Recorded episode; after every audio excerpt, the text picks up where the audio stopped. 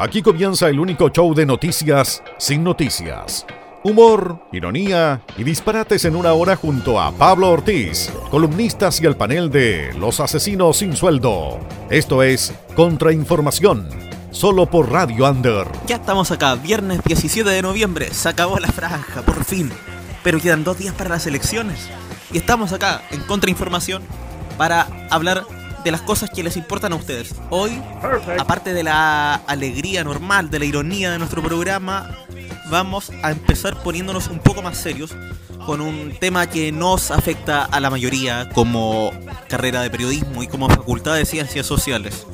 Posteriormente eh, van a debutar nuevas secciones, columnas, tendencias, anime y todo eso a lo que ustedes están acostumbrados. Pero no les adelanto más, titulares capítulo 3 de Contrainformación, 17 de noviembre del año 2017. Otra semana más al aire, haciendo otra previa aquí en Contrainformación. Hoy nos ponemos un poco serios y por un rato contextualizamos lo que muchos nos atreven a hablar. Chao acosadores, ¿qué ha pasado tras 5 meses? También el minuto kawaii de lo que ama y lo que odia del anime y la serie junto a Ángel Regada. Y para terminar, el debut del nuevo disco de Taylor Swift y todos los panoramas junto a la Cami Brande, directo desde cuarto año. Pero ya no hay duda más, comienza contra información. Adelante Pablo. Lo que les mencionaba los titulares. Vamos a empezar hablando sobre, sobre la campaña, sobre el movimiento Chao Acosadores. Vamos a contextualizar un poco y hacer el trabajo que no han hecho los medios tradicionales muchas veces. Vamos a explicarle a los que no entienden qué es lo que está pasando hace meses en nuestra facultad y sobre todo en nuestra carrera. Y para eso vamos a tener a una miembro de la coordinadora de periodismo de, de, este año, Paula Vidal, que va a estar en nuestro estudio hablándonos sobre lo que ha pasado, las medidas que se han tomado, los problemas que se han presentado y en qué está esta situación después de cinco meses, porque esto empezó en junio más o menos de este año. También cambiando de tema, eh, van a debutar personas nuevas. Gente directo desde cuarto, cuarto medio iba a decir, desde cuarto año de universidad. La Cami Brande que va a estar haciendo su sección de música, hablando sobre el nuevo disco de Taylor Swift, eh, hablando sobre el festival que se hizo el viernes pasado, La Cuna. Va a estar el Minuto Kawaii también, La Ángeles, en otra columna más en la que ahora sí voy a estar. No me voy a correr, no voy a ir al baño y voy a estar conversando con ella sobre lo bueno, lo malo y lo feo del anime y las series durante estas últimas semanas. Está además darles las gracias por la audiencia, por la sintonía, porque nos hayan acompañado, porque le den likes a mis fotos de Instagram y porque me sigan en Twitter. Por mientras, música, escuchamos sonido de hace casi 10 años, pero nunca va a pasar de moda. Esto es Teleradio Donoso, eh, de donde salió Alex Van Banter, que ahora es solista. Esto se llama Éramos Todos Felices, acá en Contrainformación de Radio Under. Lo mejor está, obviamente, fuera del dial. Esto es Contrainformación.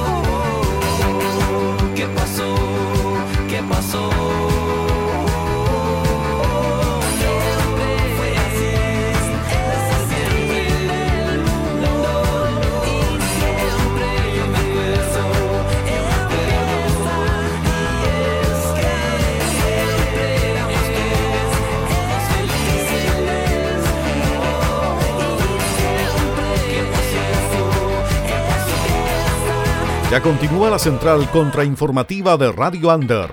Pablo Ortiz continúa destruyendo la pauta de los medios en contrainformación. Bueno, en este programa nosotros le seamos harto, usamos la ironía, tenemos panelistas. Habitualmente habríamos tenido el panel de los asesinos sin sueldo, las dos personas que vienen a debatir sobre temas de actualidad. Pero hoy, en cuanto a lo que está pasando en nuestra comunidad, porque este es un programa que hacemos para ustedes, eh, la gente de ciencias sociales, de periodismo, acá en de Conce, han pasado cosas. Han pasado cosas respecto al tema de los acosos y a los abusos. Un tema que públicamente se destapó hace más o menos cinco meses y medio, pero que según me contaban detrás del micrófono empezó mucho antes. Por eso tenemos acá en nuestro estudio, en nuestro moderno estudio, eh, a Paula Vidal, miembro de la coordinadora de periodismo de la Universidad de Concepción durante este año. Eh, buenos días, tardes, noches. Buenas tardes. En realidad esto Tardes. son las 10 de la noche del viernes. Ah, está actualizado el computador. Claro. Mira, te trajimos porque, primero, para contextualizar, hacer el trabajo que los medios tradicionales, excepto acá estoy viendo biobiochile.cl, lo han hecho a medias, o no lo han hecho. Y también para hacer eco de lo que ha pasado en estos últimos días, porque se supo que se hizo una denuncia en la Compin por el abuso de licencias que ha hecho Tito Matamala respecto a que tira y tira licencias, ¿cuántas van aproximadamente? Ahora van en cuatro. Esta es la cuarta. cuatro licencias Sí. para no presentarse a declarar, Ujú. para entorpecer la investigación que se lleva a cabo en torno a él y en torno a otros profesores y un alumno. Y supuestamente esto por depresión, pero él se encuentra trabajando en el diario El Sur, ¿no es así? Sí, o sea, no, no tengo claro realmente si es por depresión. Lo que sí tengo claro es que son licencias psiquiátricas eh, y que supuestamente lo, lo inhabi- inhabilitan para venir a trabajar. Eh, entonces, por tanto, él no se estaba presentando acá en su lugar de trabajo dentro de la universidad, pero sigue escribiendo para su columna en el Diario del Sur. Una columna que sale los domingos. Los domingos, sí. Porque igual yo estuve revisando acá el sur.cl y su columna no apareció la última semana. Claro. Quizás lo están, lo están blindando. Mm. Lo que pasa es que igual eh, es una posibilidad porque igual eh, su forma de escribir era sumamente expuesta. Sí. Él eh, pone su columna y además sale su foto, su nombre, su profesión, Claro. etcétera. Entonces eh, eh, ni siquiera estaba como intentando pasar piola, sino que Sí. se, se entregaba. Es un descaro. Él se pasea por Sí. las calles de Conce como si nada. Claro. Contextualizando un poco lo que ha pasado, después vamos a volver con el tema de Tito Matamala, Ya. pero ¿cuándo empieza todo esto? ¿Desde cuándo se tienen antecedentes de que han habido acosos acá dentro de la Universidad de Concepción? Bueno, en realidad eh, el caso de periodismo tiene raíces hace hartos años ya. pues. Por ejemplo, el tema de Alarcón, que igual fue un- una movilización eh, bien bullada a nivel nacional incluso, que tenía que ver con el profesor que hacía comentarios sumamente misóginos y, y machistas en clase. Eh, y dentro de los principales se destacaron, por ejemplo, que él mencionaba que el certamen era más fácil que pegarle a una mujer, eh, que él hacía un ramo de televisión, entonces como que siempre recalcaba que si uno era fea no podía estar en ese, en ese ramo, no podía dedicarse a la tele. Eh, entonces eso es como, esa fue como la primera movilización grande que se dio en base a, a- a periodismo con, con respecto a estos temas. Eh, este año se dio, como bien decías tú, más o menos hace cinco meses y medio, eh, que igual es harto tiempo para una Sí. investigación así. Fines de mayo. Fines de mayo, sí. Y ahí fue una cantidad enorme de testimonios de compañeras eh, que tenían relación con acoso y abusos sexuales, tanto de parte de cuatro profesores que eran eh, Andrés Latini, eh, Adrián Pineda, Tito Matamala y Ángelo Benvenuto y un estudiante que es Michael Herrera. ¿Cuáles son las medidas que hasta ahora ha tomado la universidad? Bueno, hasta ahora el, el hecho de iniciar el proceso sumario interno, eh, que en realidad en algunos casos va a servir y en otros no tanto, porque por ejemplo Michael Herrera congeló, lo que impide que se le pueda seguir eh, sumariando. Por, a todo esto, por reglamento, a un alumno, ¿por qué lo pueden echar de la carrera? Bueno, en realidad como que son los temas de baja académica eh, y principalmente si el sumario estableciera que él se tiene que ir, se tiene que ir. Pero más que nada eso. Pero no hay una normativa al interior de la facultad respecto al tema de los acosos. No, lo que pasa es que la universidad tampoco cuenta con algún tipo de protocolos eh, contra el acoso o el abuso sexual. ¿ya? Eh, están en un proceso en el que se está iniciando eh, la, la creación de este protocolo, pero aún no está. Lo que sí tiene la facultad es un protocolo de acción inmediata, que tiene más o menos como dos planas y media y que no, no, es muy factible. Si mal no recuerdo, eso fue lo que se hizo a raíz de la presión de la coordinadora y la presión del movimiento. Pero es un documento que se redactó, yo me imagino, en un par de días. Mm. Lo que pasa es que en realidad, se- según, según ellos, ese, ese protocolo de acción inmediato igual existía hace un tiempo. Mm. Como que, pero se, se puso en marcha desde, desde que comenzó el proceso de denuncias, porque si bien igual periodismo inició un proceso de denuncias fuerte a nivel de facultad, también se presentaron otros casos en, en- en casi todas las carreras. Como por ejemplo acá dentro de ciencias sociales. ¿Qué otra carrera ha pasado esto? Eh, habían casos de acoso y abuso sexual en todas las carreras menos en trabajo social. Todas tenían, pero lo- el tema con periodismo éramos que era, éramos la única carrera que tenía denuncias en contra de profesores. La mayoría eran en contra, las otras carreras tenían en contra estudiantes. Y que vale destacar que uno de esos profesores, que es Ángelo Benvenuto, Ajá. no tengo claro si hacía o sigue haciendo clases en FASEA, en la Facultad de Economía. Sí, lo que pasa es que eh, el sumario se inició desde la Facultad de Ciencias Sociales. Por tanto, eh, él, puede seguirse desempeñando en la facultad en la que él en realidad hace clases, que es la Facultad de Economía.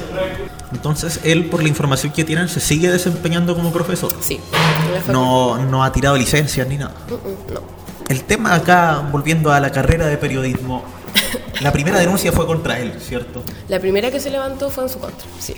Fue en su contra y a raíz de eso empezaron a sumarse... ¿Cuántas denuncias van hasta el momento? Son aproximadamente 18 testimonios, 18. sí. Tanto de estudiantes actuales como de exalumnas denunciando a los profesores. Tú me hablabas de que la universidad redactó un protocolo preliminar respecto Claro, a un protocolo de acción inmediata. Claro. Pero esto, esta decisión inmediata o no tan inmediata se tomó gracias a la presión o, fu- o fue a raíz de las denuncias. Es que eso en realidad como que no está claro, porque igual se supone que es un protocolo que existía de antes. Mm. Esa es la versión de la universidad. Claro, pero en realidad el protocolo es súper...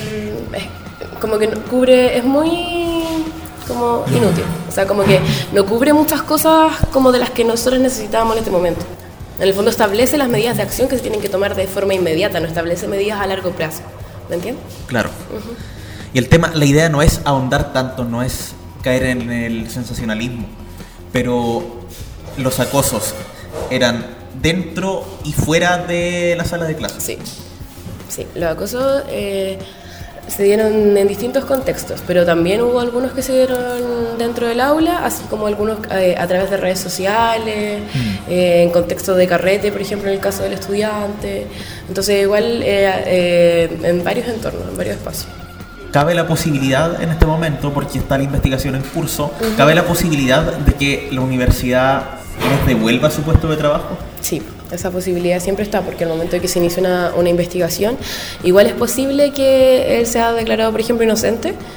Entonces, en ese caso se, Claro. se devolvería toda la Se normalidad. desestima todo. Claro. Y en ese caso, ¿tienen preparadas acciones? Lo que pasa es que en realidad en este momento nosotros lo que estamos intentando hacer es presionar a la universidad para que esos resultados estén lo, lo más pronto posible. ¿ya? Eh, porque, por ejemplo, tenemos el caso de Adrián Pineda, que es un profesor que ya eh, terminó, su, él terminó su contrato. O sea, la, la universidad no le volvió a renovar el contrato, entonces el sumario igual llegó hasta ahí. Entonces, en este caso, por ejemplo, no se puede hacer nada. Pero nos queda el caso de Matamala, de Benvenuto y de Latini, eh, que, que en el caso de Benvenuto y Latini, sus sumarios ya están en manos del rector y el rector, desde los días que llegaron a, su- a sus manos, tiene 10 días para determinar eh, cuál va a ser su decisión. Lo que nosotros estamos intentando hacer es presionar y visibilizar que estas cosas estaban pasando.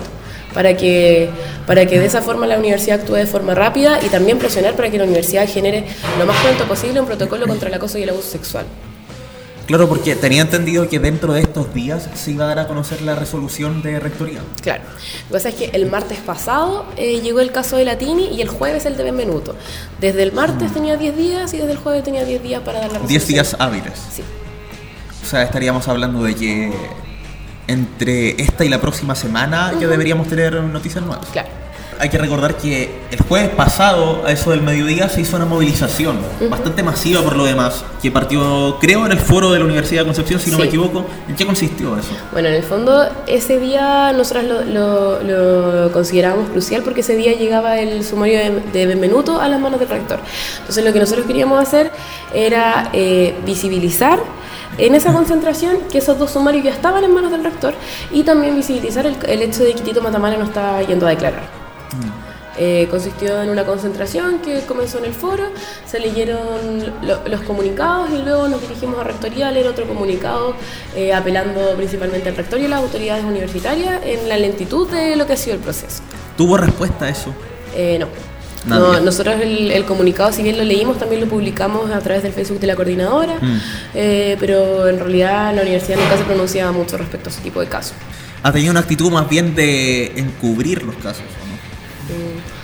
Bueno, en, en un comienzo, según ellos, eh, como por lo menos en- a nivel de la facultad, igual hubo un, un tema de, de apoyo a las estudiantes y todo el tema, pero en realidad, Apoyo en el papel.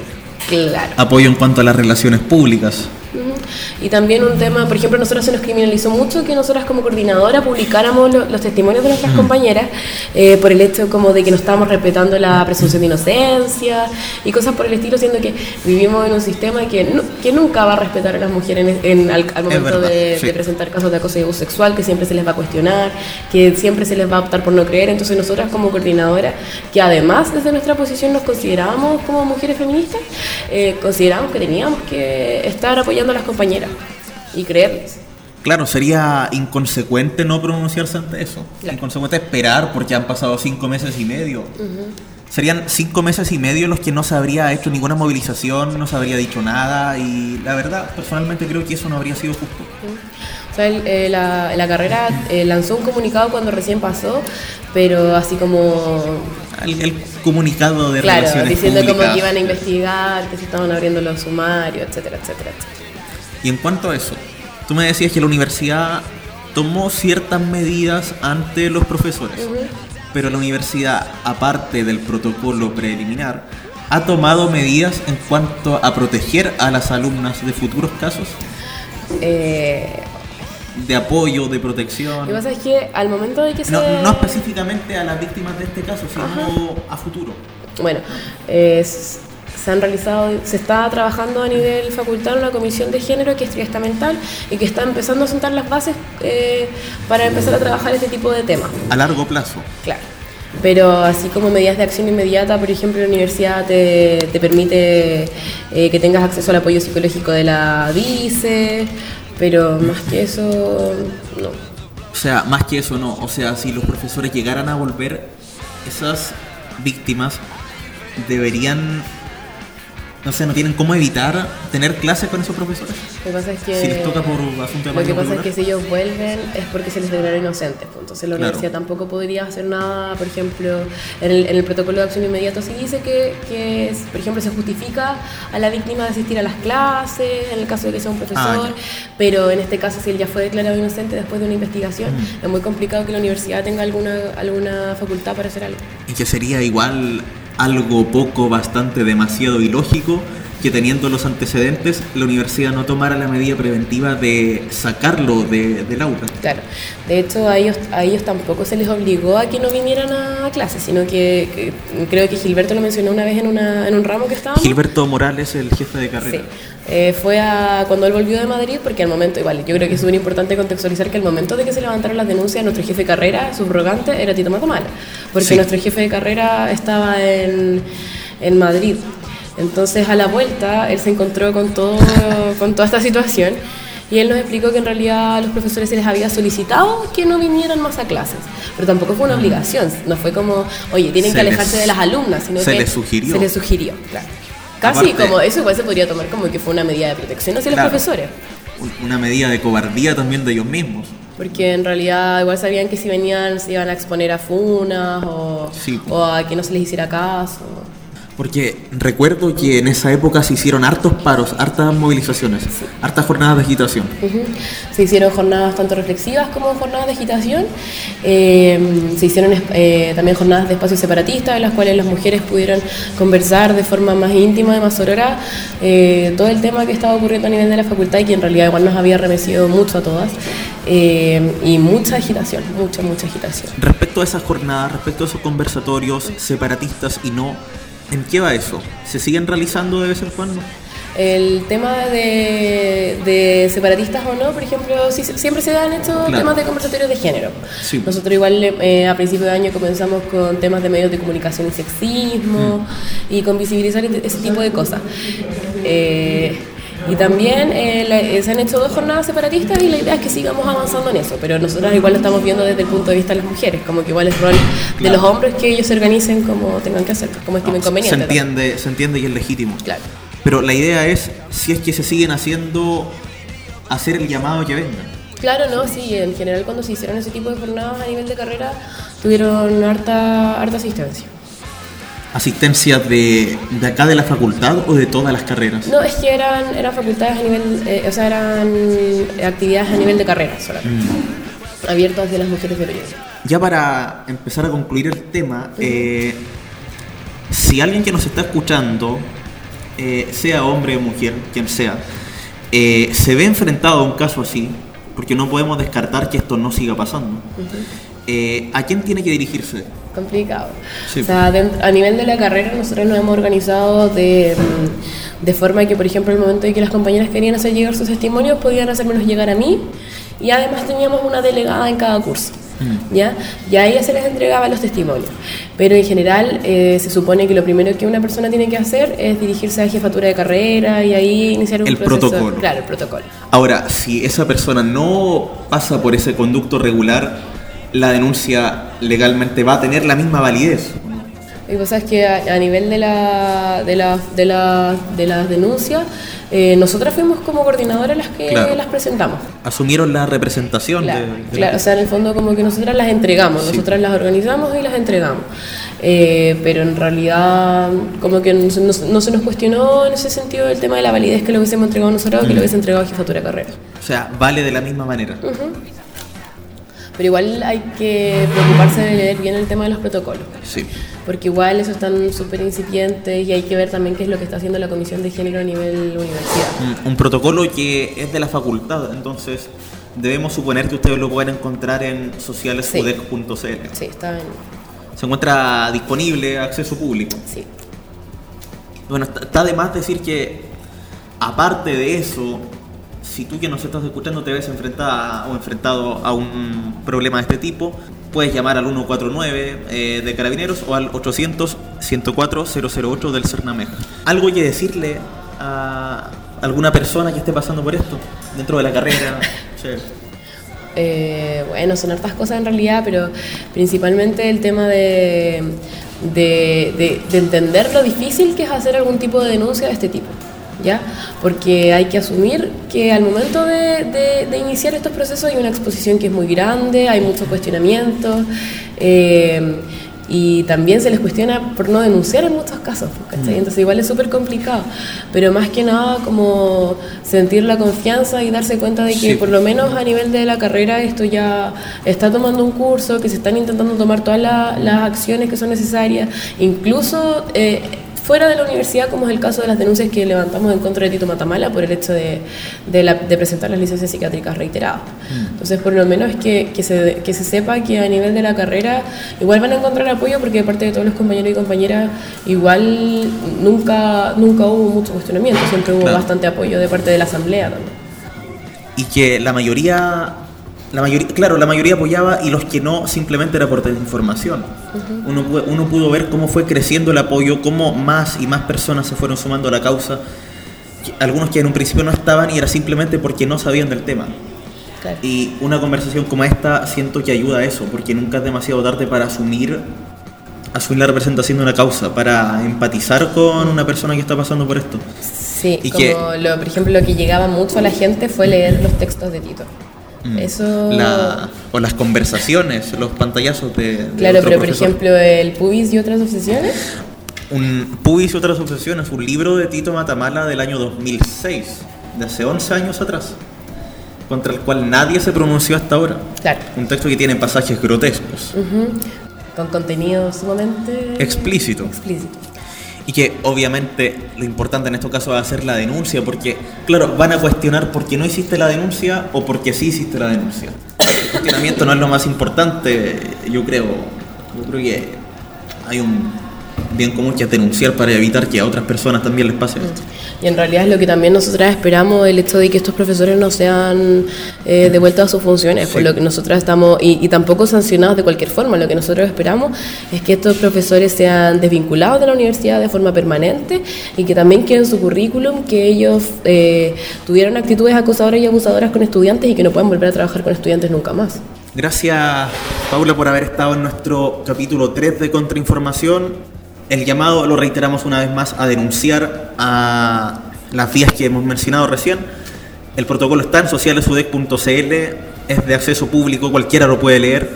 A denunciar a los números que les dimos hace un rato atrás y acercarse a la gente de la coordinadora en el caso de que seas parte de la facultad. Nosotros nos vamos con música, escuchamos por la ventana, sonido nacional de Jepe acá en Contrainformación.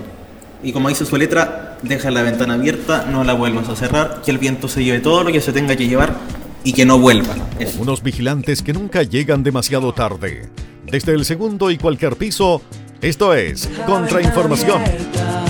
Para que pueda tirar todas las cosas que sobran, que se tienen que botar. Algo de la ropa sucia que ya no quieres lavar. Y todos los vasos viejos que si los dejo seguro se romperán. Y dices, alto, sigo. Me voy y ahora me siento mejor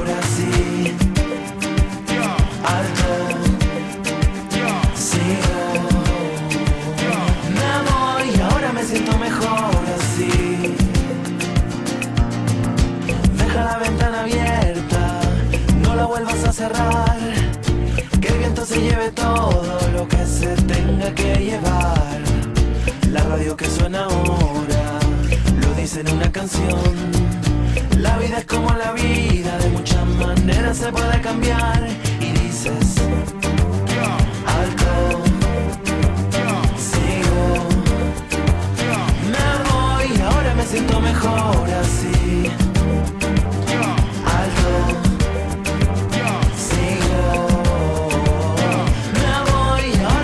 Mejor así. Y ahora me siento mejor así. Y ahora me siento mejor.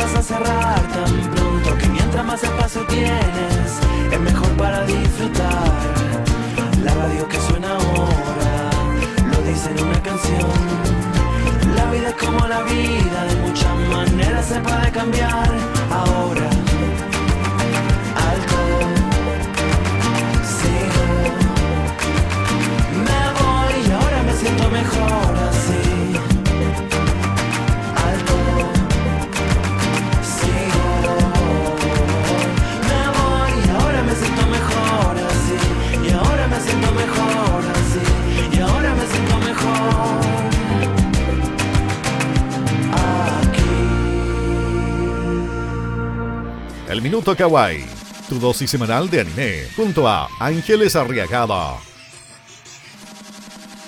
Estamos de vuelta después de ese tema que nos afecta a todos de una u otra manera, aunque no lo reconozcamos. El tema de los abusos, de los acosos, de todo esto que está pasando en nuestra facultad. Pero ahora nos relajamos un poco, dentro de lo que se pueda, y tenemos al Ángeles acá, pu, en nuestro estudio, hablando He sobre vuelto. lo único que sabe, No. entre muchas otras cosas. Hablando sobre anime, sobre series. No puedes hablar sobre los Simpsons. No. sí puedes. Esto es el Minuto Kawaii. Bienvenida, Ángeles. Saluda. Hola, Gracias, eh. Pablo. No me vas a decirme eso nunca. Créanme, detesto a Pablo. Lo sé. Bueno, pero en Chile tenemos varias noticias y una que salió la semana antepasada que yo creo que muchas personas querían saber Yo no. sobre... Nah, sí, tú no. al que no quería que le spoileara la serie, no quiere saber sobre la serie. No, no quiero. Eh, Shingeki no Kyojin o Ataque de, o Ataque de los Titanes Ta, o como ta, se llame. Eh, vuelve el próximo año, no van a tener... Sean felices, no van a tener que esperar Oye, tres años otra vez. Otra temporada más y la 2 ya fue mediocre. Pero- fue mala, hay que decirlo. Pero tenéis que dar, considerar que tuvieron que esperar tres años para esa temporada. Para esa tontera se demoraron tres años. Sí, y ahora esta va a ser el otro año. Siento que después de tres años sin hacer la serie, asumieron como un formato de teleserie. Se centraron mucho en los problemas personales de los protagonistas. Sí, y no sabes lo que te espera. No la vean. No, no sabes lo que se esperan porque yo ya leí el manga y porque yo ya voy avanzada en el manga. O sea, no lo he leído completo, pero sí he leído un parte importante. Así que sé cosas que Pablo no sabe y creo que no quiere saber. Así que mejor me callo. No, no te calles porque es tu trabajo, tienes que hablar acá. Sí, pero de sobre eso. Bueno. Ya, el, se el 13 de enero se va a estrenar una película recopilatoria y el, en julio de 2018 se va a estrenar oficialmente la segunda temporada que la pueden ver por páginas de anime o por Facebook, dependiendo de la página que sigan. FLV, Torrent, A Torrent, eh, La Bahía Pirata.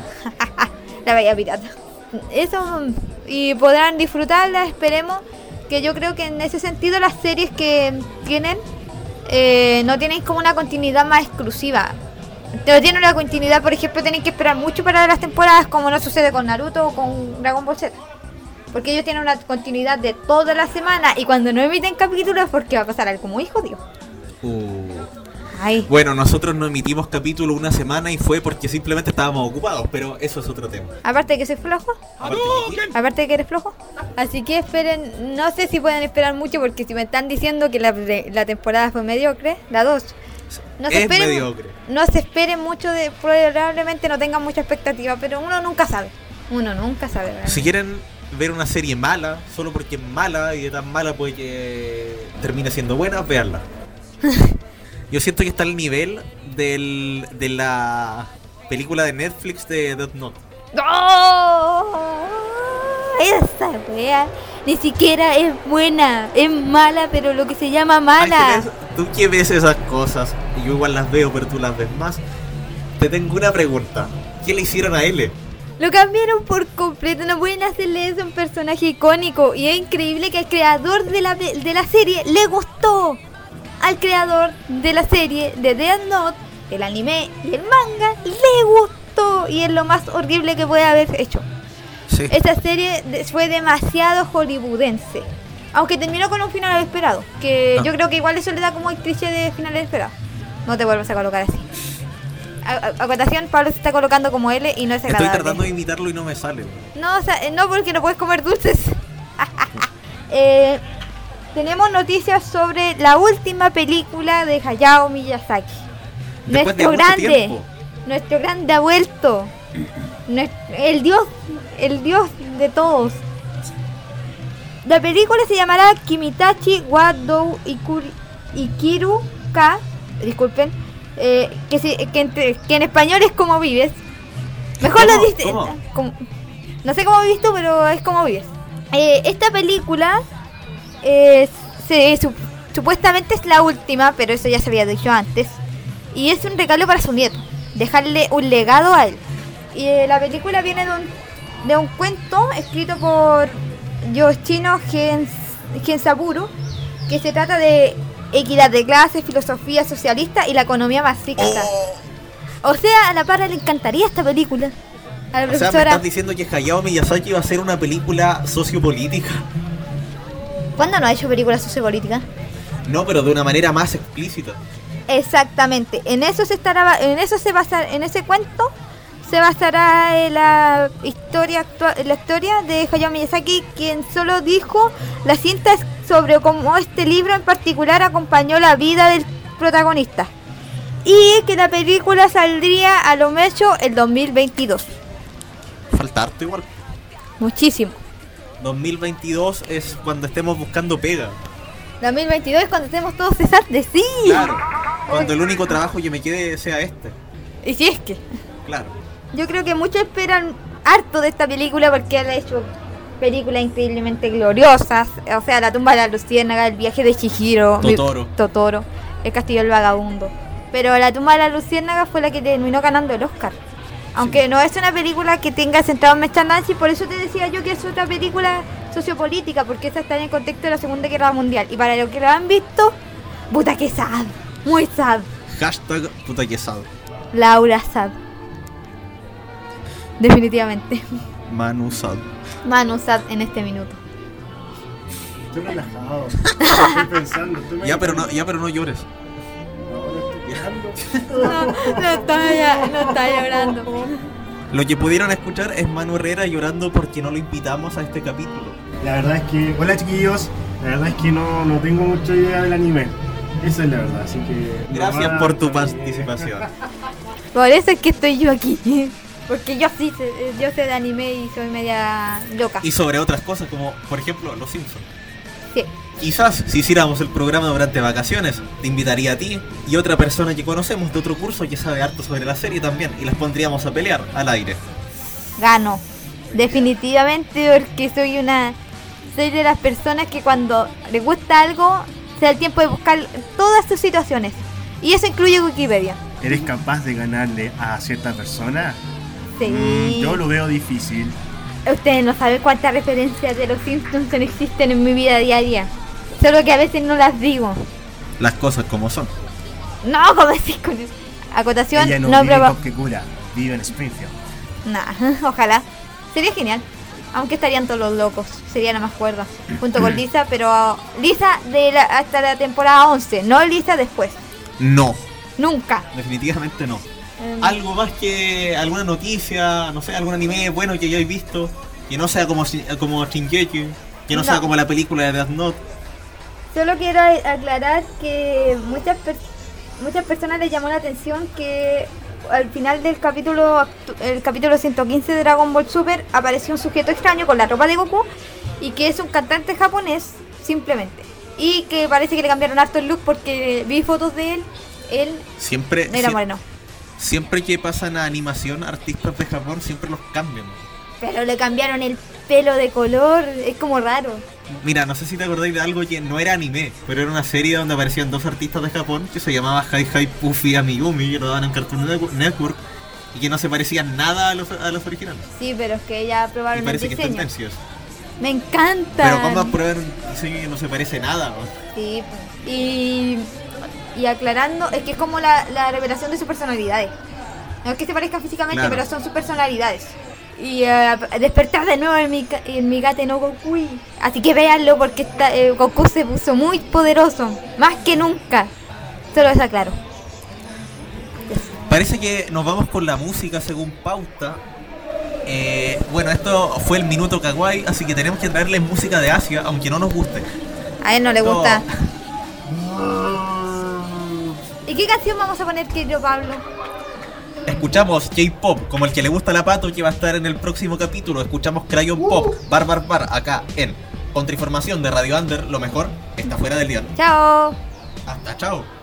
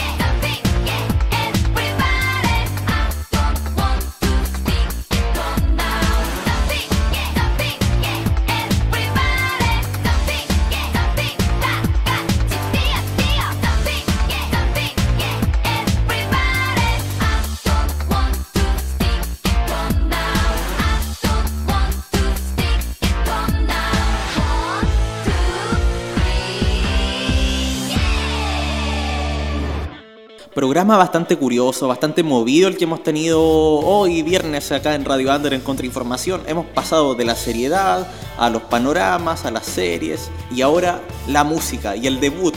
El debut de una persona que iba a decir de cuarto medio, no, de cuarto año de universidad. Camila Morandé, quien otro, un aplauso para ella, por favor.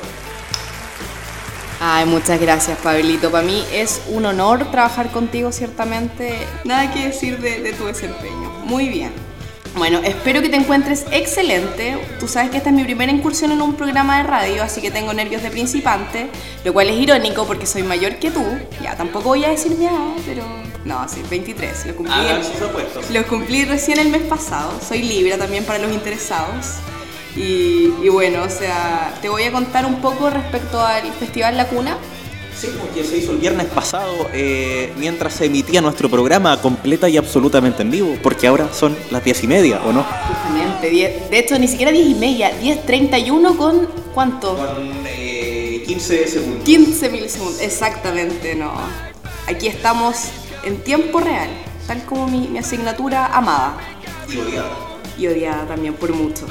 Bueno, te cuento, el Festival La Cuna, eh, Pero antes que todo, antes que todo, la presentación. Todavía no hizo su nombre, pero la presentación de su sección, panoramas, música, de todo un poco con Cami Morandé, que va a estar en otras ocasiones también. La vida está allá afuera. Mientras tú estás en el PC, hay una ciudad que te espera y la puedes conocer aquí en Contrainformación. Eh, bueno, me presento a todas las personas que están escuchando en estos momentos, me llamo Camila Morandé, estudio cuarto año de periodismo en la Universidad de Concepción, soltera, sin compromiso, no, no sé si, si querían saber tanto, pero... En la descripción, su WhatsApp. No. No. No, no, eso ya, ya es excesivo. Eh, estoy planeando hacerme un Twitter más adelante, un, Twitter serio. Un Twitter eh, adecuado a, a mis facultades académicas, porque en estos momentos tengo un Twitter, pero creo que, que se desperfila un poco de... Claro, una cuenta personal. Justamente, así que está entre mis planes a futuro. Bueno, te cuento respecto al Festival La Cuna. Eh, su mayor propósito es dejar a Concepción como un polo artístico, un- una, una palestra cultural, más que solo la cuna del rock, que eso ha sido muy comentado siempre. Bueno, que si bien salieron bandas fantásticas de Concepción, Como por ejemplo, según tú.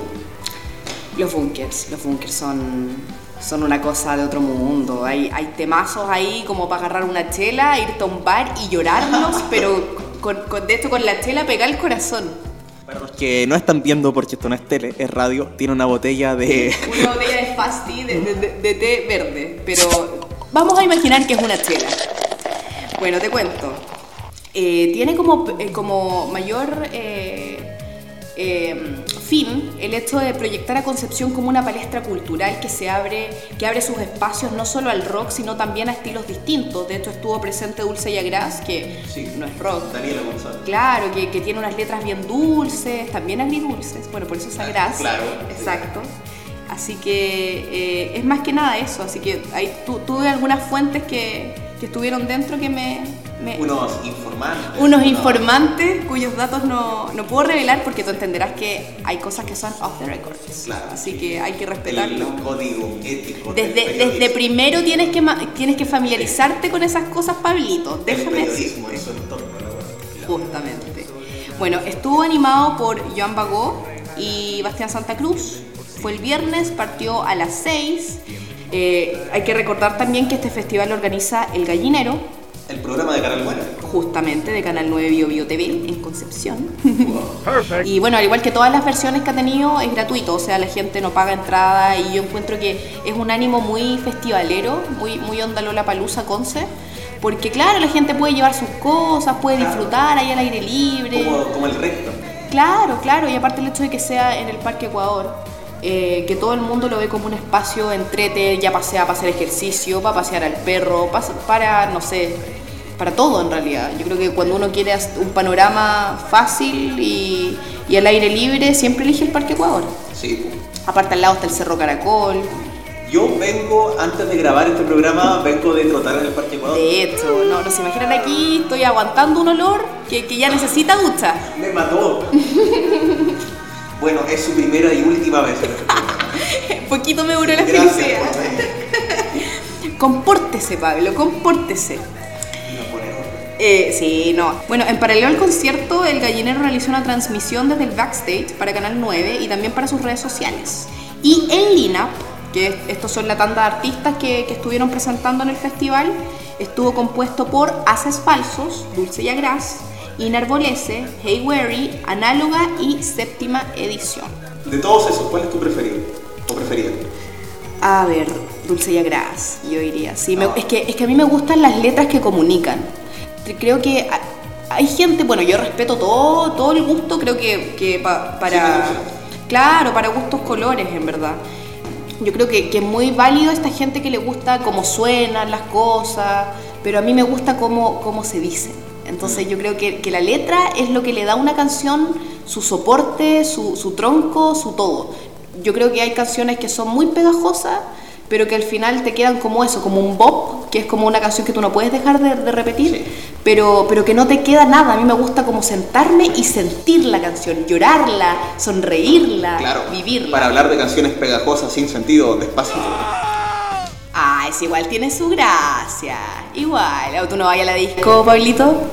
A Pablito, Me mal. hay que invitarlo a la disco, así que Eh, hago, oye. hago un llamado a todas las personas aquí, a todas las mujeres, ¿entre cuánto, Pablito? Entre su Entre 18, porque tienen, que, 18 y tienen que 90. ser legales. Entre 18 y 99 años. Entre, entre 18 y lo que sea, lo que camine, que, que, que, que, se- que respire, por favor.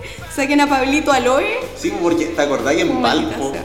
Ay, Cómo me fue de mal. No, por favor, no, no recordemos esos episodios. Yo, yo en Valpo era otra persona. Yo ahora volví y soy, soy una mujer compuesta. Un aplauso por eso. Uno, solo uno. Bueno, para que tú sepas también, Pablito, Así. yo te vengo a hablar de música. Así que, Sí, así También. les dijimos. así que también te vengo a proyectar un poquito respecto a mis artistas favoritos. Porque Redoble de tambores. Porque está, está el Festival La Cuna, pero también está el Festival La Cuna de los artistas predilectos de Camila Morandé. Y entre estos se encuentra Taylor Allison Swift. Amada. Amada Por algunos. y odiada por muchos, la Por verdad, algunas, sí. como alguien que estamos escuchando. Como la- aquí la única fan de Taylor No, tampoco así, no, no, no, no, no. No, yo creo que si ella viene a Chile, porque bueno, que la gente sepa también que ella nunca ha hecho giras por Latinoamérica. Creo que lo más, de hecho, lo, lo más lejos que ha llegado ha sido como a Brasil. Y, y no, aquí se queda, queda debiendo Taylor Swift una gira que, que contemple países que, que se salen del radio gringo típico. Claro. Y, y es paradójico porque ella ya lleva en, el, en el escena musical desde el 2006, si no me equivoco, sí, 2006, Sí. que fue cuando lanzó su primer disco homónimo. Y se ha quedado con giras que titula como mundiales, pero al final terminan siendo como a Canadá, Australia y Estados Unidos, que es como venir hacer, decir ya, Claro. voy a hacer una gira mundial y voy a Chile, Perú y Bolivia.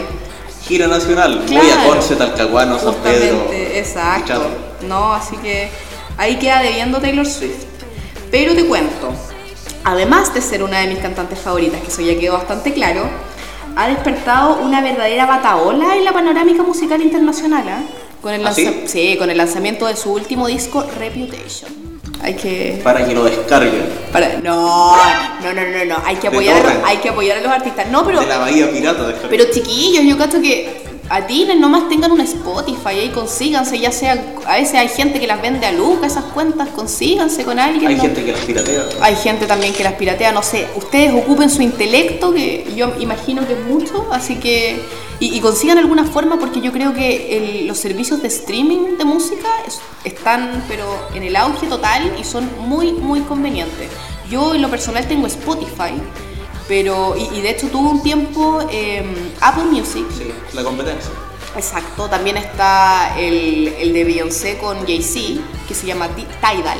Sí. Pero no tiene mucho éxito, la verdad. Eh, eh, como que lo trataron de promocionar eh, lanzando Lemonade, que es la, eh, el, disco, el último disco de Beyoncé, que fue muy, muy comentado porque retrataba toda su, su historial amoroso con, con Jay-Z, que recordemos que ella estuvo Tenía prácticamente como 19, 18 años cuando lo conoció han pasado por altos, por bajos. Estuvo también metida la hermana, So- Solange Knowles, eh, en una pelea en un ascensor, que fue muy... Música de programa de farándula. Que fue, claro, aquí yo, yo les cuento de todo, de todo le tengo, le tengo, le tengo chisme, le tengo música, le tengo, le tengo lo que quiera.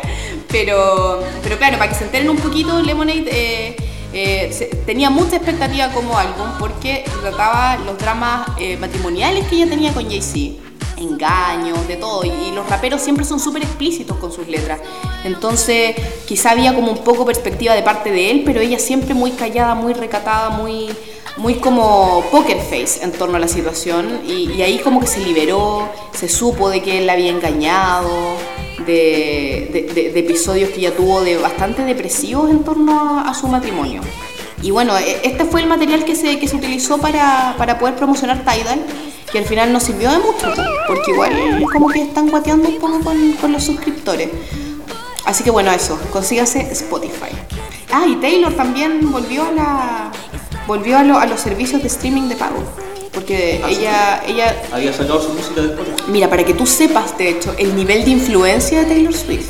En el 2015, ella de hecho le envió una carta a Apple haciéndole saber de que ella encontraba injusto de que, bueno, Apple, eh, Apple Music tiene una, una filosofía de tres meses gratuitos Sí. para los nuevos clientes, nuevos Eso, y eso era lo que le parecía injusto, ¿no? No, no es eso.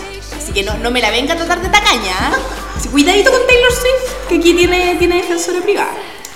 Eh, no, no es eso lo que yo encontraba injusto. Lo que encontraba injusto es que en, estos, en este periodo de tiempo no se le pagaba a los artistas por el hecho del consumo de su material. Entonces ella sacó la teoría de que, claro, como ella no le pedía iPhones gratis a Apple, Apple no tenía por qué consumir su arte gratis. Porque ella tiene como una relación bien, bien profunda con el tema del arte. Ella, ella considera que, que el arte es propiedad intelectual, de hecho por Claro. eso se le ha criticado mucho.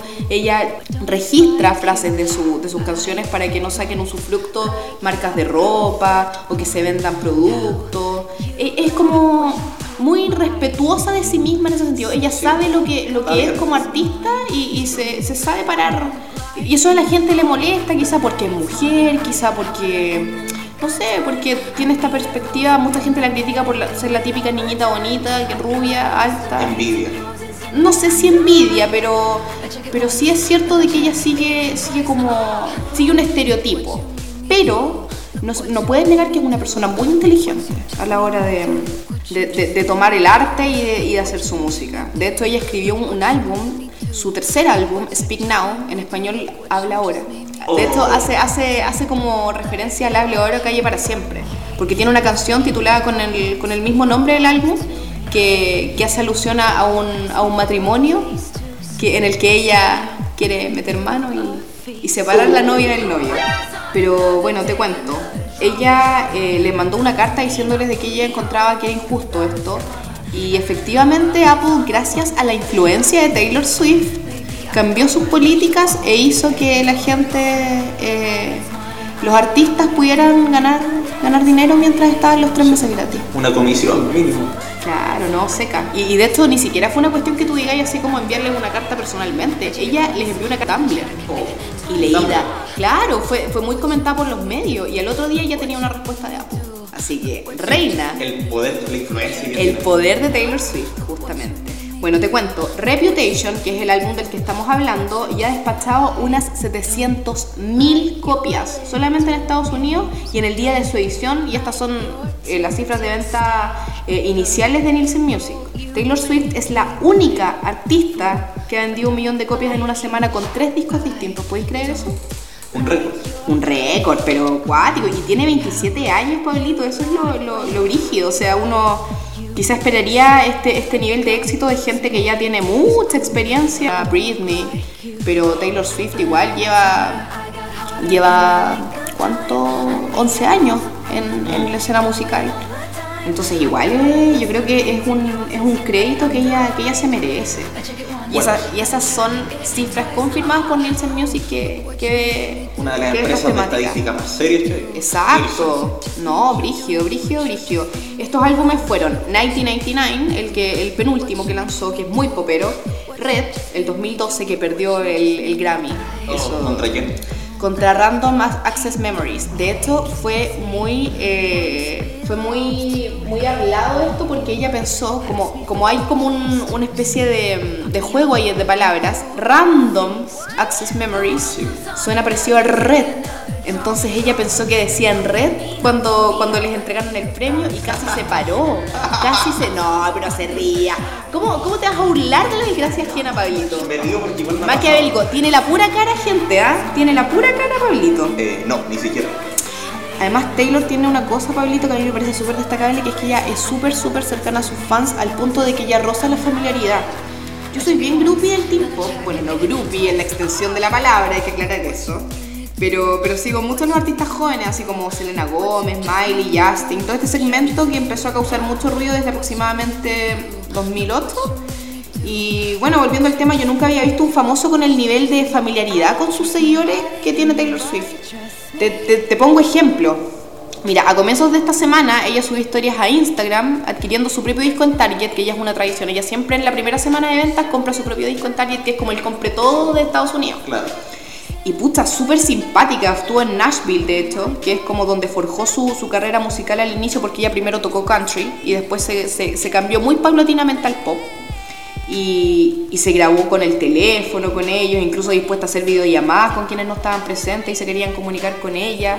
Y, ya ha tenido como una, una se ha forjado mucho respeto entre los propios artistas porque ella no, no hace usufructo de su persona con sus seguidores. ¿En qué sentido?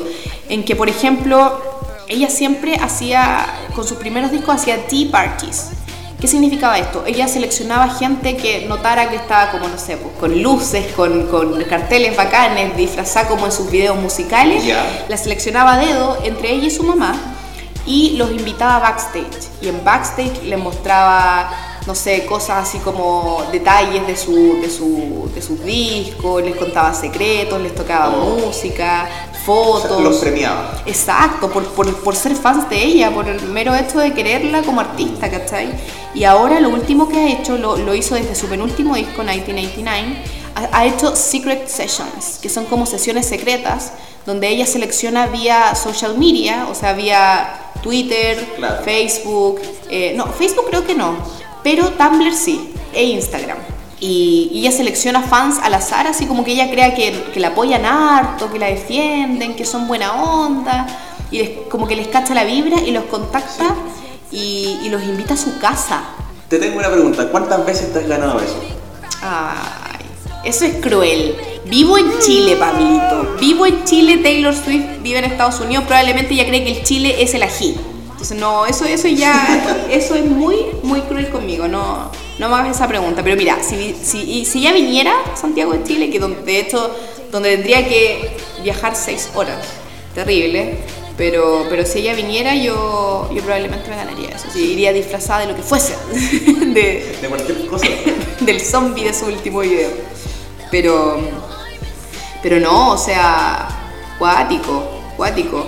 Y, y a mí al menos yo lo que respeto es que ella no, no saque provecho, porque ponte tú artistas, Demi Lovato, eh, el otro día estaba leyendo de que ella cobra prácticamente un millón de pesos, porque sus fans se tomen una foto con ella. Oye, pero cobrar por una foto. Cobrar por una Una foto. foto. No, es que, es que mira, es un pseudo meet and greet donde en verdad estáis un minuto y medio con el artista, te mira, te dice, ah, yo la tomemos una foto y chao.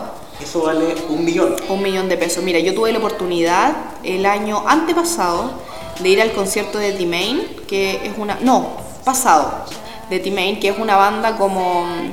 eh, pop rock de, de Estados Unidos. Y, y ellos, de hecho, tocaron en el Teatro Cariola y a las afueras estaban ellos, así, y se toma- tomándose fotos con todo el mundo, súper simpático, súper accesible. Entonces yo creo que, que como que el artista tiene que, que traspasar esas barreras como para seguir sintiéndose persona. Y bueno, eso más o menos te cuento. Reputation está basado en tanto como en la última relación de Taylor Swift, que, la- que aparentemente ya es la, la para siempre.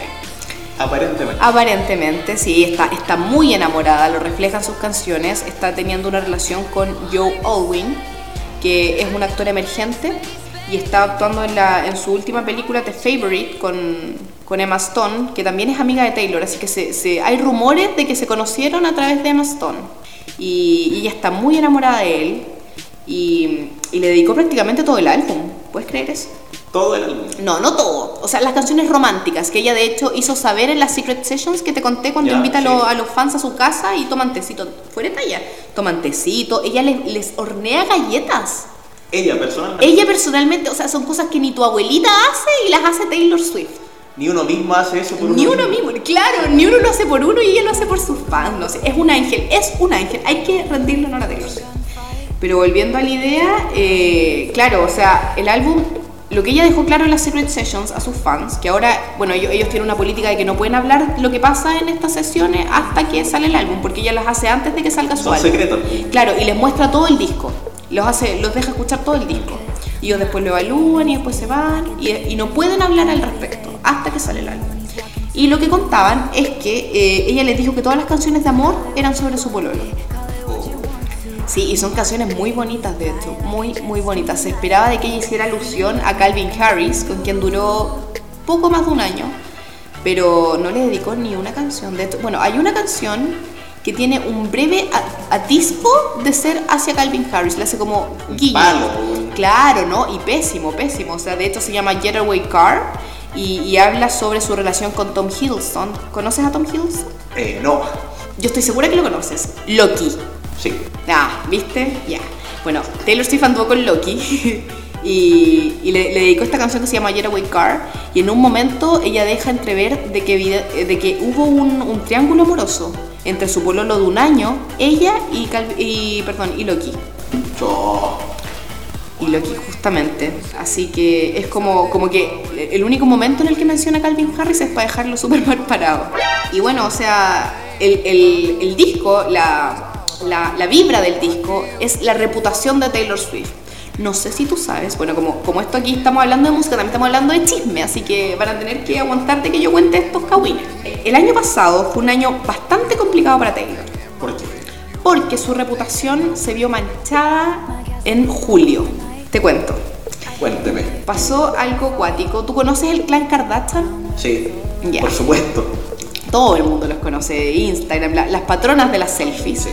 Kim Kardashian West, ahora West, está casada con Kanye West. Kanye West eh, desde 2009 tiene rencillas bastante eh, problemáticas con Taylor Swift.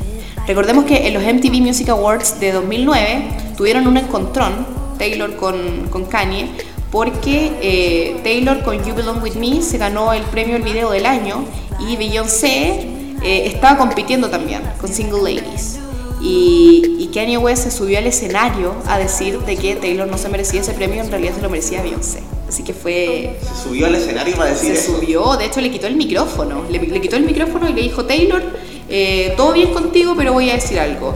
Todo el mundo sabe que Beyoncé se merecía ese premio. Qué enfermo. No, ella, terrible. De hecho, después le tocó hacer como un, un speech a Beyoncé y como que le dio su tiempo. Fue muy respetuoso en ese sentido, pero, pero claro, ¿no? Se le fueron las cabras para el monte brígido a, a Kanye West. Y, y bueno, en base a, este, a todo este drama, eh, eh, Kim Kardashian subió en Snapchat un video de te- hablando por teléfono con Kanye, donde fue grabada sin su autorización, diciendo de que ella estaba de acuerdo con la línea en la que la menciona en la canción. Y la contradicción fue de que Taylor quedó claro prácticamente como una culebra que cómo se le ocurre traicionar hacia la gente, porque eh, ella después en la premiación de los Grammys dijo de que no iba a dejar que nadie tomase crédito por su fama, cuando a Kanye West le dijo de que estaba súper de acuerdo con la, con la línea de, de rap de la canción. Claro, entonces igual es, es complicado eso. Y, y eso como que la, le destruyó un poco la, la reputación. Por eso viene el hecho de que se llama Reputation. Ella, ella. Sí, o sea, es que a Taylor no se le critica solamente el hecho de que, mm, de que no sé, de que, de que sea austera o de este tema con, con Kim y Kanye. Hay muchos, muchos factores que a la gente en general no le gustan. Esto que yo te decía de que ella tenga tantos prototipos de niña linda. De repente la gente dice, bueno, todas las oportunidades que ha tenido es por, por cómo es ella, ¿cachai? Porque tiene, tiene físico de modelo. O, también le he criticado el hecho de que se hace, entre comillas, la víctima porque, no sé, pues al principio de su carrera cuando estaba en country y era la única persona que tocaba country teen y estaba nominada en una categoría de country teen y ella actuaba sorprendida, así como, oh, no puedo creer que me gané este premio. Era como, eres como, estás compitiendo casi contigo misma por el premio. Entonces, ella hace como una sátira de todo lo que se ha tirado en contra de ella, todas las malas opiniones. De hecho, Es lo más sano de eso. Sí, no, está bien, está muy bien.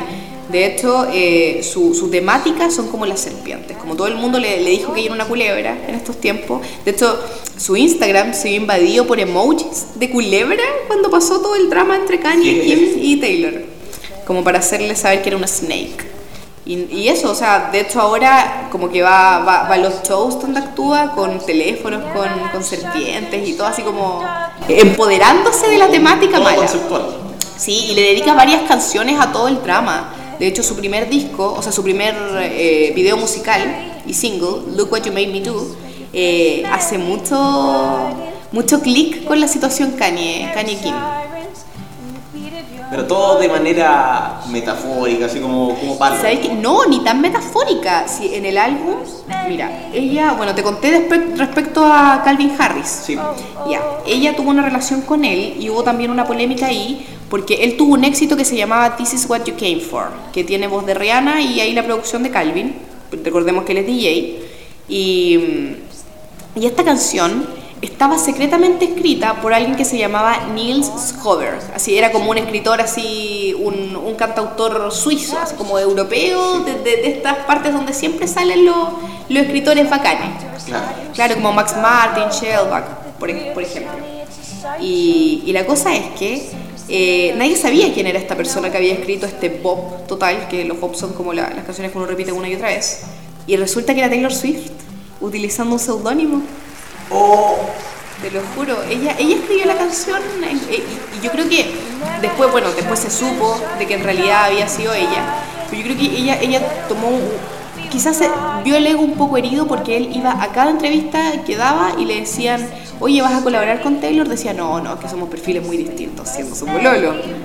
Entonces, igual La quizá, típica. claro, igual quizá hubo, hubo alguna rencilla ahí de, de ego. Pero bueno, como te digo, el álbum está basado en todas estas polémicas, en Kim Kardashian, en Kanye West, en lo que se dice de Taylor Swift, en, esto de que ella sale con uno, sale con otro, eh, esta, este machismo que siempre ha, involucrado sus decisiones amorosas, en el hecho de, de- de tacharla casi como bruja por, por ser una mujer inteligente que ha sabido manejar su, su plata, que ha sabido manejar su arte, que ha sabido manejar su imperio y su nombre. Así que mm, es como, es como una sátira. Es bastante buena. Mi canción favorita en lo personal es Ready for It. Eso es lo que vamos a programar ahora, ¿o ¿no? De hecho, sí, hay que, para que la escuchen. Y yo la encuentro muy buena, muy, muy buena. Voy a ver si la tenemos acá. eh, eh, sí, creo que la tenemos, me avisan por interno. Y eso es lo que escuchamos acá en Contrainformación. Es muy buena, disfrútenla. El interludio es mágico. A la vuelta, los panoramas. Unos vigilantes que nunca llegan demasiado tarde. Desde el segundo y cualquier piso, esto es Contrainformación.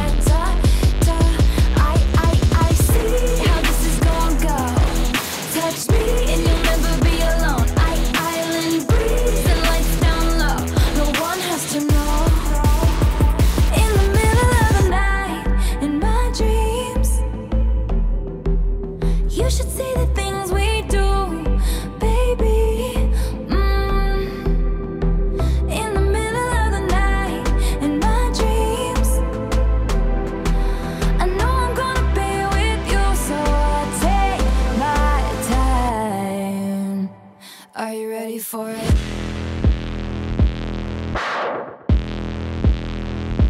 Knew I was a robber. First time that he saw me, stealing hearts and running off and never saying sorry. But if I'm a thief, then he can join the heist and we'll move to an island.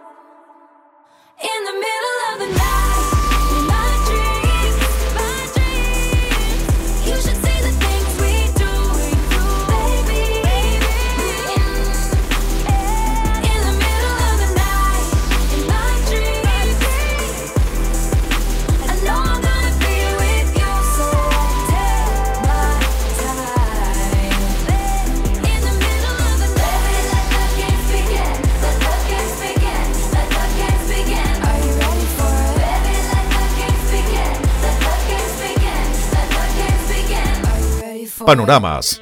Eso que necesitas para no pasar solo el fin de. Continuamos en Contrainformación. Y estamos ya con la parte final de este contrainformación, algo más largo de lo habitual. Y nos vamos porque ella también sabe harto de esto. Vamos a comentar brevemente porque ya nos están apurando, queda poco tiempo. Nos vamos con los panoramas para que no te quedes solo el fin de semana, para que tengas a qué invitar a tu pareja, amiga, peor nada, hermana, mayor o menor, a tu mamá, a quien sea. no tiene a quien invitar, vaya solo nomás. Póngase los pantalones y vaya solo, que uno aquí nació solo y se muere solo, así que vaya nomás y disfrute solo, compres un helado y escuche la música sentadito ahí solo. Te cuento, Pablito, para este fin de semana está el Unmusic Tour, que es un festival de música electrónica al aire libre muy, muy chori, onda Lollapalooza, quizás como una réplica de, de este tema del Festival La Cuna. Claro. muy me, me tinca, me tinca ¿Cuándo es? va a ser el próximo sábado 25 de noviembre a las 5 de la tarde en el camino a la desembocadura. Esto es cerca de Hualpén. En Lina. Algo, algo difícil llegar, pero vale la pena. Sí, así que ahí haga deo nomás. Haga autostop y se va para allá solito con su helado y se sienta a escuchar la música. Graba un Instagram story para que la gente crea que está acompañado y que la está pasando bien. eh, el line-up. Van a estar. Yo no conozco a ninguno, así que es interesante ir para conocer bandas nuevas y todo eso. Nivox, Juan Cook, Bacon and Bass, DJ Pipa Arriagada, Pedro Campos, Constanza Nicolet, Joyce Cares y mucho más. Anima eh, mi competencia, la María Almazar de la Radio Carolina. No, no la conozco. ¿Quién es? Yo tampoco la conozco, pero saludos para ella. Pese a que probablemente tenemos una nueva enemiga, ya que. No ya que- masacre de sintonía, pero no, no sabemos quién es. Ya, también te cuento algo muy chori que tiene lugar en el Parque Ecuador.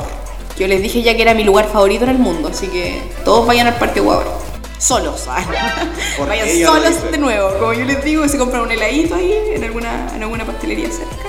Oh, me van a comer algo dulce. Bueno, eso, eso, es- eso no, no les importa, pero siempre comen algo dulce. Es, bueno tener el azúcar alto. Un, consejo de contrainformación. Coman. Coman, coman algo dulce. Y solos. Y solo, coman solos y vayan a escuchar música al aire libre. Te cuento, todos los jueves de noviembre a las seis y media de la tarde se realizan... O sea, ayer. Porque hoy. Ah, sí, bueno, de hecho, todos los jueves, eh, incluyendo ayer, esto... esto Sí, pues porque ayer fue jueves. Ayer fue jueves, justamente, hoy día es viernes. Uy, de hecho, se me, se me mueven solitos los pies aquí para irme al OEO, maldita sea. Hay que ver después a qué hora, a dónde hacemos la previa. Invitamos a Pablito igual. Acuérdense que está buscando polola. No bailo muy bien. De, de 18 a, a lo que sea, nomás que respire, que sea 99 más. lo que sea, nomás lo que venga. Eh, bueno, ya. Ordénese, ordénese. Yo vine aquí a poner orden. Bueno, tío. Todos los jueves de noviembre, o sea ayer, a las seis y media de la tarde se realizan las tardes musicales en el Café de la Historia. ¿Has ido al Café de la Historia, Pablito? Me han invitado varias veces.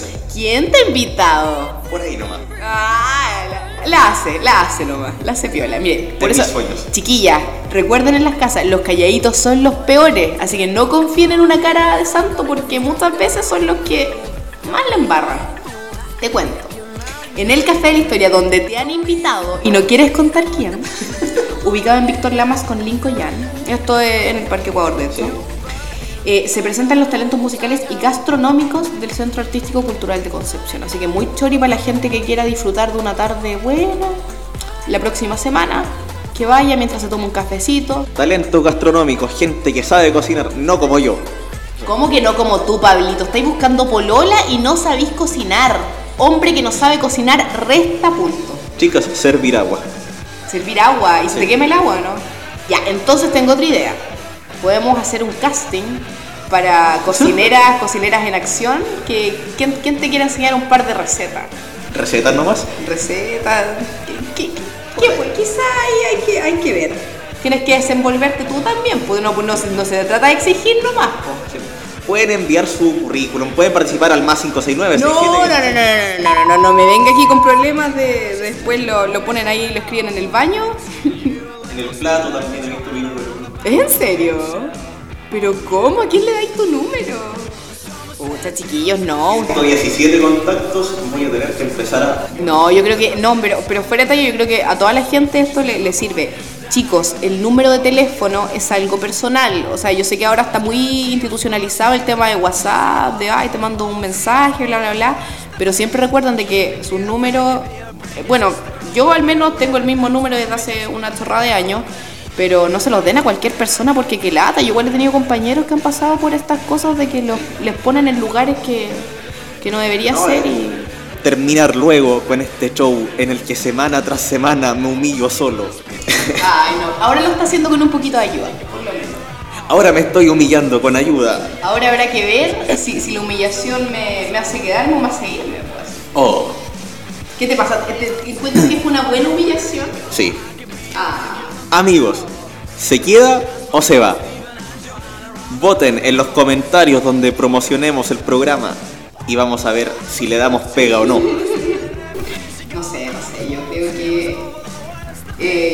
le prendí le prendí velas al santito. Oh. Ah, ¿A cuál?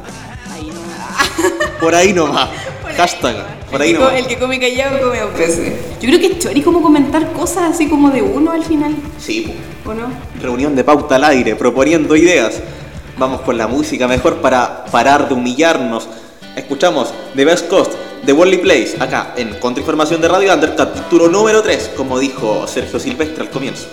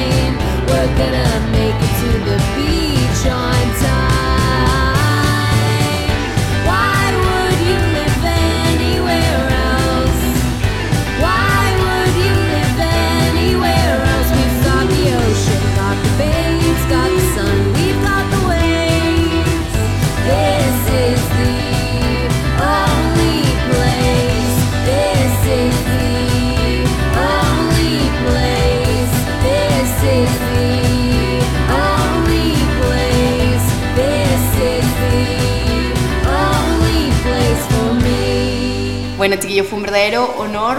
Fue, la pasé muy bien aquí el ratito que estuve contigo, Pablito.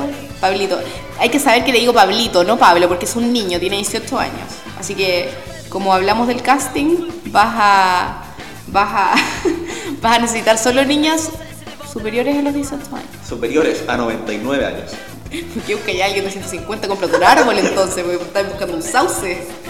Eh, bueno, aquí evidentemente yo lo hice tan bien Próxima temporada, nuevos amigos, nuevos conductores, nuevas condu- nueva conductora, quién sabe. quién sabe, aquí con todo el female empowerment, aquí el, el poder femenino, chiquilla. Tírenme flores, tírenme flores, que aquí me, me voy a adueñar del espacio. No lo hagan. Bueno, pero ya está la votación en curso, así que nos- me despido, nos despedimos en verdad. Ahora ya somos Sí. un dúo casi, somos un dúo. Esto es el Festival es. de Viña. Ella desde cuarto año de universidad, aunque parece de cuarto medio. No entiendo. Ya, Me, me- me han, me han piropeado antes mi, mi aspecto lozano, pero, pero, Pero nunca tanto. Pero nunca tanto. Cuarto básico, no. Miren, chiquillas, si, si hasta las piropea, así que es un buen partido. Llámenlo.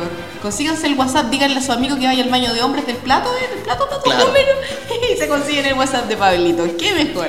Claro, la- los dejo con ganas de más. Gracias a la Cami, ella va a volver en un par de capítulos más a hablarnos de todo lo que sabe y de lo que no también. Gracias. Chao, chiquillos. Un besazo. Gracias como siempre por estar ahí. Quédate con la programación de Radio Under, la mejor música, los mejores programas. Este podcast va a estar en breve en nuestra página www.radiounder.ga. Hasta chao.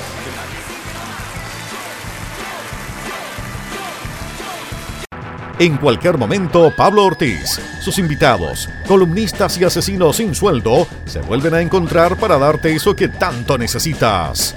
Contrainformación. Como siempre por Radio Under. Las opiniones vertidas en este programa solo nos representan a nosotros. Hashtag corta.